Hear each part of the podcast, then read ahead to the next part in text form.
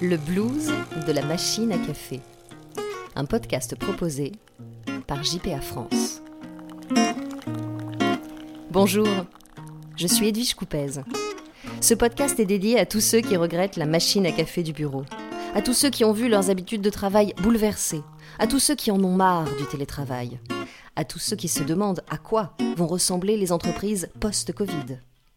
Pour le savoir, je vous propose de questionner notre rapport aux objets iconiques du bureau. Épisode 5 La fringale du jambon beurre. Midi 33 déjà Le temps passe à une allure folle. Je suis arrivé à mon bureau depuis 7h30, j'ai enchaîné les rendez-vous, les mails, les dossiers. J'ai mal au crâne, j'ai faim, mais je dois absolument terminer cet épisode pour cet après-midi. Je jette un œil dans mon frigo. Rien de rapide à cuisiner. J'enfile mon manteau, mes chaussures et je traverse la place. Bonjour, un jambon beurre, s'il vous plaît. Au moins, j'aurais pris l'air cinq minutes.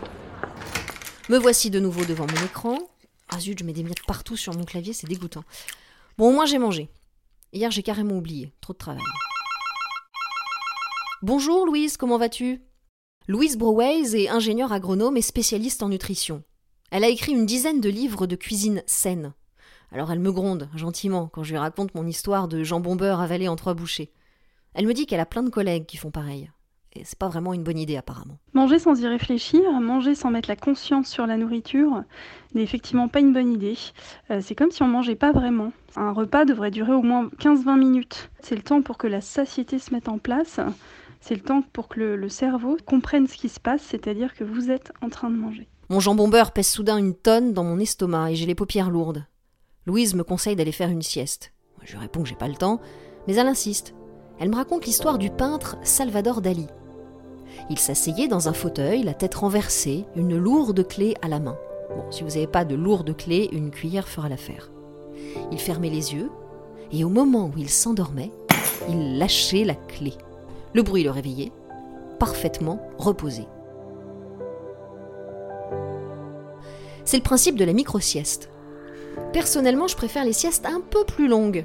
Je m'installe dans mon canapé, je fais sonner mon réveil au bout de 30 minutes, je me concentre sur ma respiration, je m'endors en général au bout de 10 minutes, ce qui me laisse 20 minutes de sieste. Ça me permet de ne pas entrer dans un sommeil trop profond je me réveille de bien meilleure humeur, moins stressée et beaucoup plus concentrée pour l'après-midi. Surtout si j'ai bu un café juste avant cette sieste. C'est Brice Faro qui m'a indiqué cette méthode. Il est docteur en neurosciences et responsable du centre du sommeil à l'Hôtel Dieu à Paris. Dans son livre Sauvé par la sieste aux éditions Actes Sud, il parle de la sieste comme d'une potion magique, un remède universel et un médicament d'avenir, rien que ça.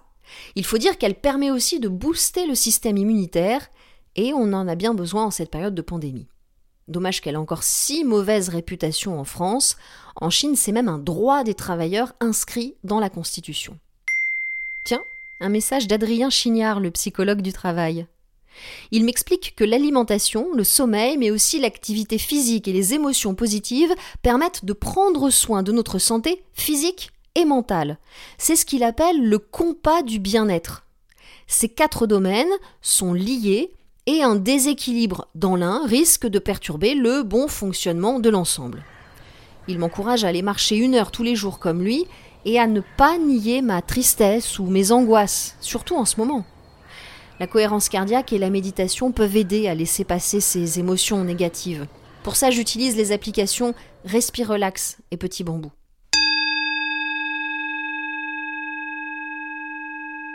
Le soir, Louise Broways me rappelle pour savoir si j'ai fini par écrire mon épisode. Je grommelle que la sieste n'a pas suffi, alors elle enfonce le clou. Notre alimentation a évidemment un impact direct sur notre créativité, notre productivité. En fait, notre cerveau, il a besoin euh, de protéines, d'oxygène, de glucose, de vitamines et de minéraux. Donc, euh, bah, il, faut, nourrir ce, moteur précieux. Et euh, si je choisis un repas sain, gourmand, coloré, et pas un repas euh, fait de calories vides, de nutriments, eh ben, je vais envoyer un signal fort à mon corps qui est que je prends soin de lui, que j'ai une attention pour lui, euh, je mets du vent frais dans les voiles pour avancer. Du coup, le lendemain midi, je me mets en cuisine. Je pèle un oignon, coupe une carotte, le tout dans une casserole avec des lentilles corail, du lait de coco, du curry, un peu d'eau. Je laisse mijoter 15 minutes à couvert. Ça me laisse le temps de lire mes derniers mails. Ça y est, c'est prêt, je ferme mon ordinateur, m'installe à table et lance un podcast. Une pause pour mes yeux et du plaisir pour mes oreilles.